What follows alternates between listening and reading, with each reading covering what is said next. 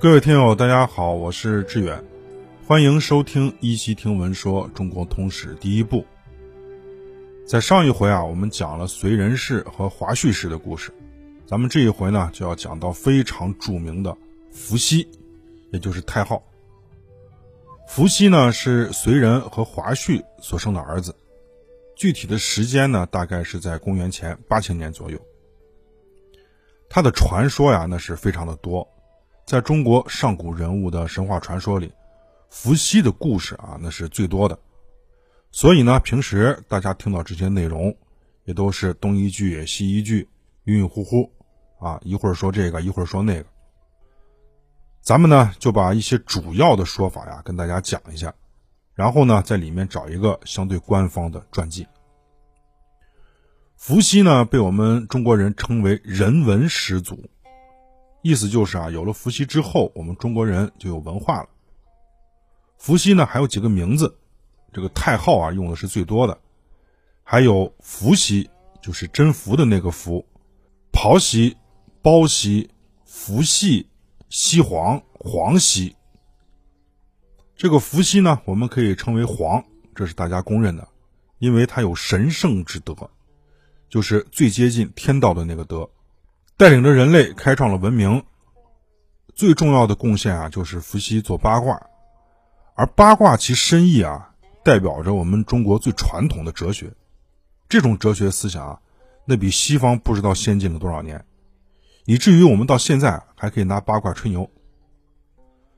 伏羲既是皇，又是帝，又叫青帝，就是青天的那个青。在《大易通解》这本书里啊，有一段是这样解释的：“地出乎震，东方木行之青地，为上帝之长子也。”我们再看啊，八卦里面的先天八卦中对震的解释，这个震卦呢为第一卦，其方位在东，五行是属木，五季是属春，五味是酸，五色是青。先天数为四，后天数为三。这个三四啊是什么意思？我不太研究这个，不太清楚这个五行数理理论、八卦数理理论，所以啊，我就这么一说，大家有懂的可以在评论区里面解释一下，这个先天数为四，后天数为三是什么意思？而在先天八卦里面呢，这个震卦呀，它是第一卦，在四季轮回里呢，这个春天呢也是第一个季节。日出东方，我们每一天呢也是从东开始的。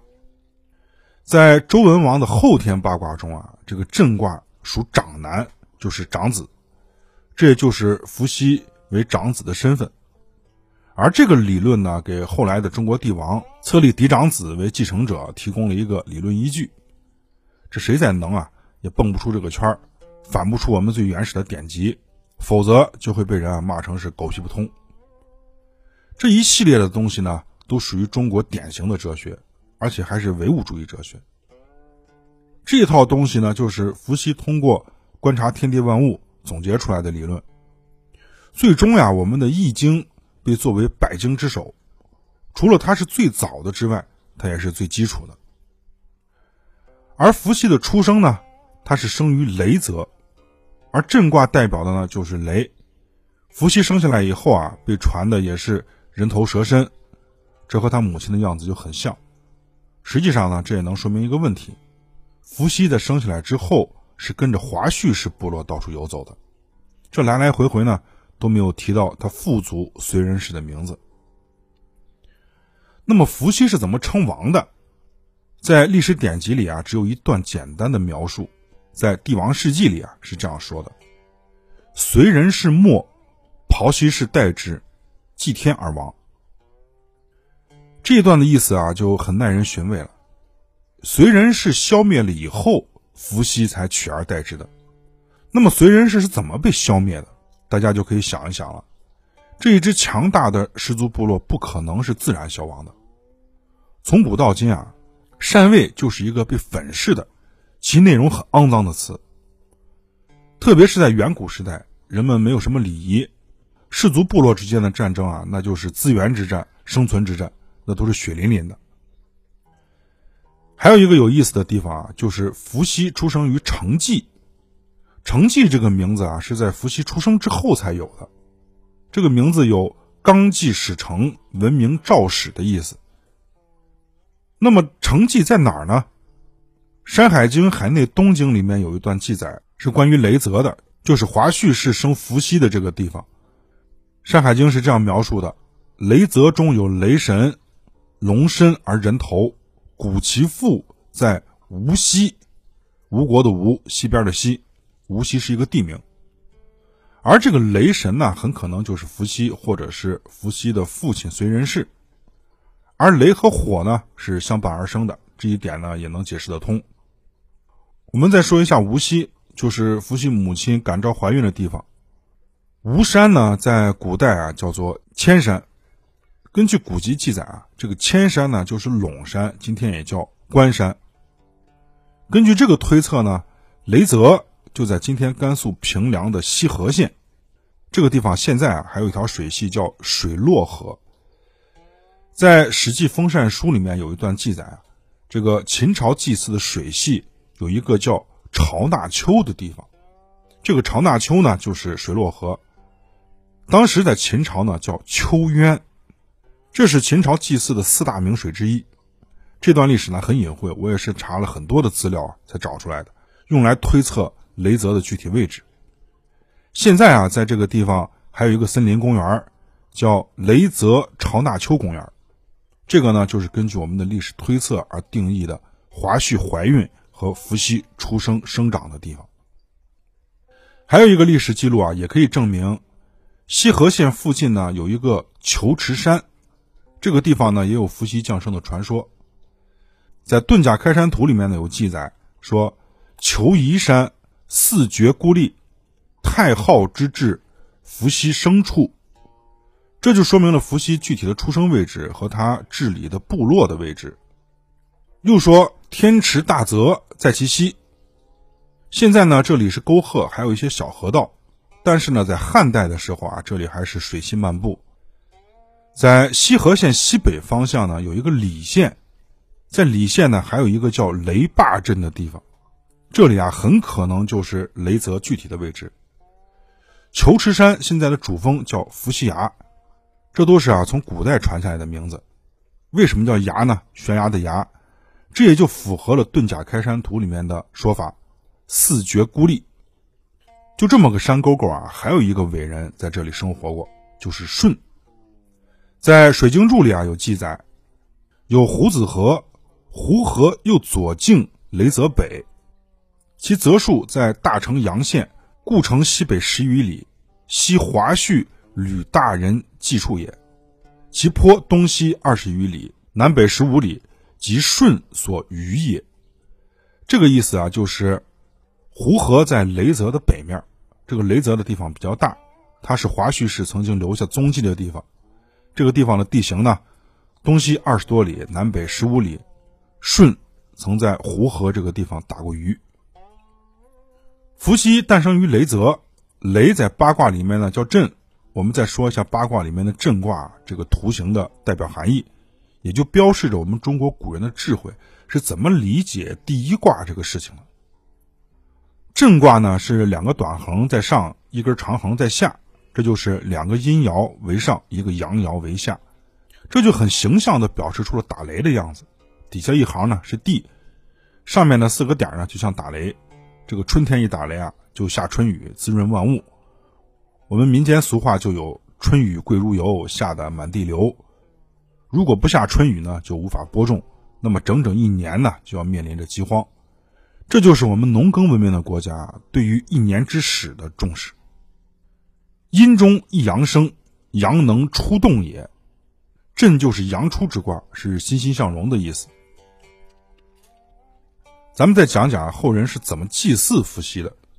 唐朝的开元里说：“立春，祀青帝于东郊，以太昊配以勾芒氏，岁星三辰七宿从祀。”意思就是啊，在立春这一天，国家要举行祭祀，而祭祀的主要对象就是伏羲。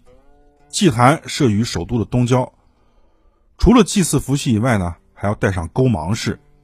顺便要祭祀太阳、月亮和星星，叫三辰，还要祭祀七宿，就是七个星星。东方属龙，是青龙，七宿这个星象呢，由七颗星星组成，分别叫角宿、亢宿、低绣、房绣、心宿、尾绣、奇绣，合起来呢叫东方七绣，也叫青龙七绣。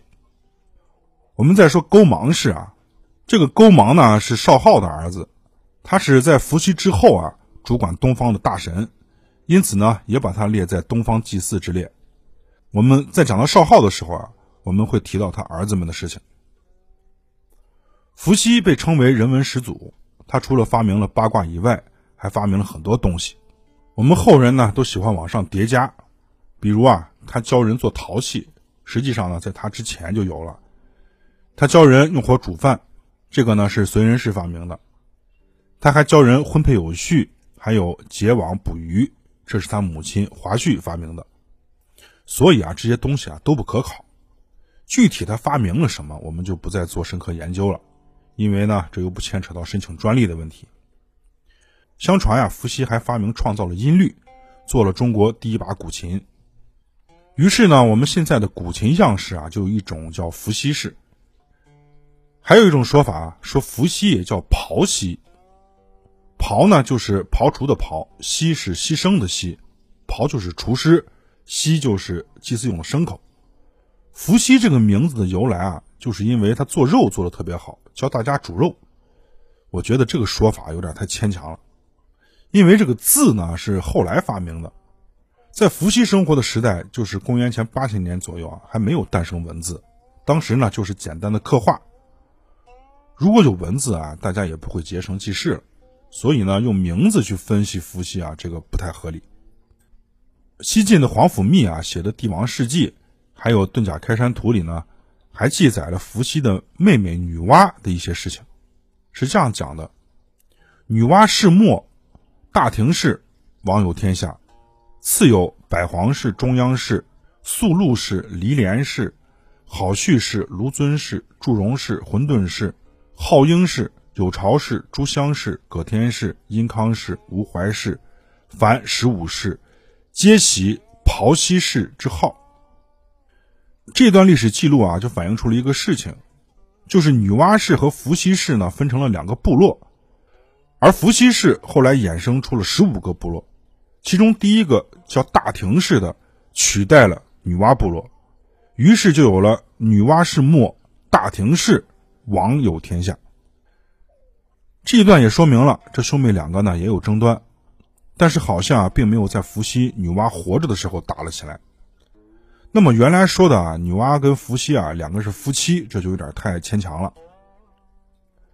至于伏羲氏本族啊最后有没有消亡，没有任何的记载，而伏羲氏的后代分支一直在延续着中华文明的血脉，所以我们可以说啊伏羲。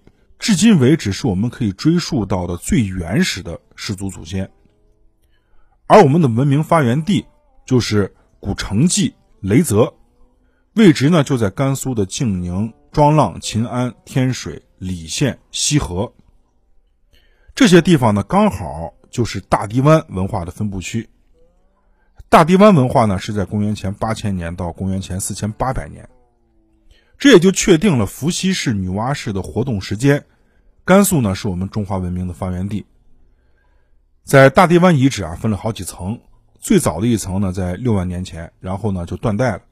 到了一万四千年左右的时候，是旧石器时期。最后一层就是我们今天说的伏羲氏生活的时期。因此啊，我们中华文明的根儿就在甘肃。在大地湾遗址啊，没有发现任何的文字，在陶器上呢有刻画的符号。咱们前面也说了。这是我们文字最早的雏形，因此呢，我们也可以断定，在伏羲时期就没有文字，所以就不存在着历史记录。而关于这段时期啊，后代有非常复杂的描述，这也都是经过汉朝、唐朝的历史学家经过考古推测而得到的结果。